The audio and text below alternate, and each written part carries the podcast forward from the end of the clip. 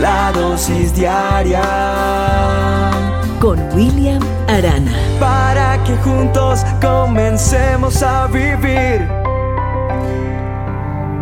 En estos días conocí a una chica que compite a nivel internacional y representa a nuestro país en una disciplina deportiva.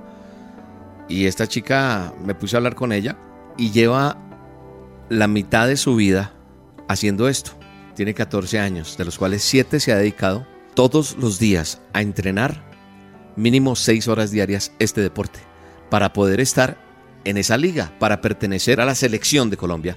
Y me cuenta que le toca madrugar a estudiar, ir a estudiar, volver a la casa, almorzar, alistarse y salir a entrenar. Entrena como hasta las 8 de la noche y regresa a la casa casi a las 9 y dele a hacer tareas y acuéstese casi medianoche para levantarse para levantarse muy temprano a hacerle. Y es una disciplina diaria y constante para poder representar al país. Y pese a que el año pasado logró grandes posiciones, cada año tiene que entrar a una participación, a una competencia dentro de todas las que hay y no le suma lo que hizo el año pasado, sino vuelve y compite para poder ser selección. O sea, es un poco desagradecida la cosa a veces. Pero lo que veo la disciplina para poder estar en esa posición, en ese puesto, pues uno que quiere ser el primero, ¿cierto? Adquirir una posición importante cuando uno compite. En el fútbol pasa lo mismo. Los equipos viven compitiendo para poder clasificar a otra ronda, para poder entrar. Hay competencias permanentemente para poder uno tener esa posición. ¿Y qué tiene que ver esto con la dosis, William? Se preguntará usted. Pues que en estos días me llegó un video de una niña Ay, Dios mío, partió mi corazón verla adorando a Dios. Pero es que yo podía ver en esta niña una entrega total a Dios. Eso partió mi corazón en dos. Y yo, hablando con Dios, en, mi oración diaria con Dios, en mi tiempo con Dios, que puede suceder inclusive en cualquier momento, en el momento menos esperado. Yo no espero que sea las 3 de la mañana para orar con Dios o hablar con Él, no. Yo puedo estar desayunando y si en ese momento me pasó que siento su presencia, paro de hacer lo que estoy haciendo, comiendo y caigo rendido a su presencia, porque siento su espíritu y ver esta niña de cómo para ella no hay lugar más importante que adorar a Dios, me hizo reflexionar en muchas cosas. Hay una palabra que está en el manual del hombre, en la palabra de Dios en la Biblia, que dice en Lucas 10, verso 38 en adelante, dice que Mientras iba de camino con sus discípulos, Jesús entró en una aldea y una mujer llamada Marta lo recibió en su casa. Ella tenía una hermana llamada María que sentada a los pies del Señor escuchaba todo lo que le decía. Allí dentro de la casa, María se quedó sentada. Marta, por su parte, se puso a hacer los quehaceres, dice la palabra. Voy a tratar de contarles un poco la historia.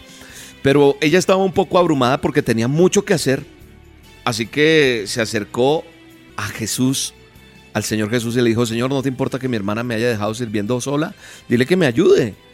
Pero no, María estaba embelesada, arrodillada, escuchando al Maestro, al Mesías. Y entonces Marta viene y le da quejas a Jesús. Oye, mira, es que mi hermana me dejó sola, dile que me ayude. Y Jesús dice como un, Marta, Marta, estás inquieta y preocupada por muchas cosas, pero solo una es necesaria. Y María ha escogido la mejor, y nadie se la va a quitar. ¿Sabe qué representa Marta? Lo que usted y yo muchas veces estamos. Tengo esta situación, ¿cómo salir de ella? No puedo. Ay, ¿cuál orar? ¿Cuál buscar a Dios? Lo que está haciendo María.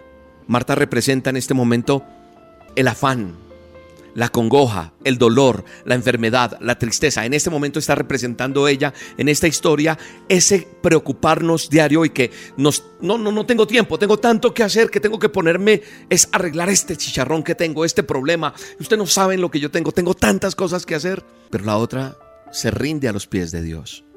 Se rinde a los pies de Jesús. Porque queda embelesada escuchando cada palabra que él dice y no le importa nada. Y cuando yo veía a esa niña adorando, el Señor hacía sentir en mi corazón, por eso es que ustedes tienen que volver a ser como niños. Así como esta niña que no le preocupa nada, ella está adorándome.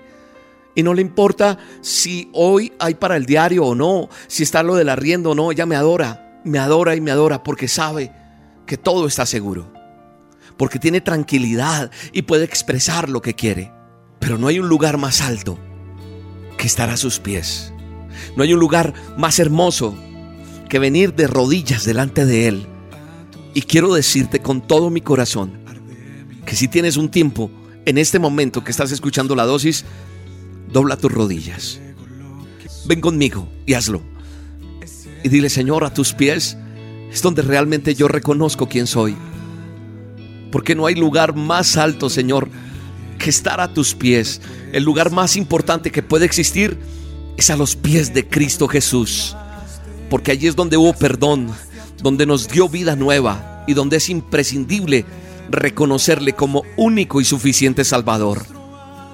Es a sus pies que podemos saber y sentir que no hay lugar más alto que estar en su presencia. Porque cuando yo estoy de rodillas delante de Él, podré pararme frente a cualquier circunstancia, frente a cualquier problema, frente a cualquier necesidad, frente a cualquier situación, me pararé y diré, huye porque yo pertenezco al ejército de Dios. Y aquí estoy delante de ti, delante de ti, Señor, para alabarte, para bendecirte, para glorificarte, Señor, porque no hay un lugar más alto que estar delante de ti te bendigo en el nombre de Jesús. Te bendigo en el nombre de Jesús. Eres sano, eres libre en el nombre de Jesús. No hay lugar más alto, más grande que estar a tus pies,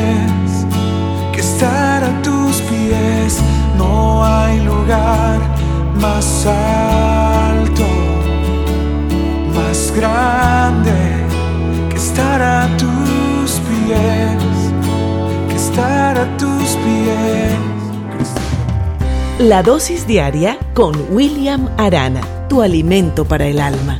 Vívela y compártela. Somos Roca Estéreo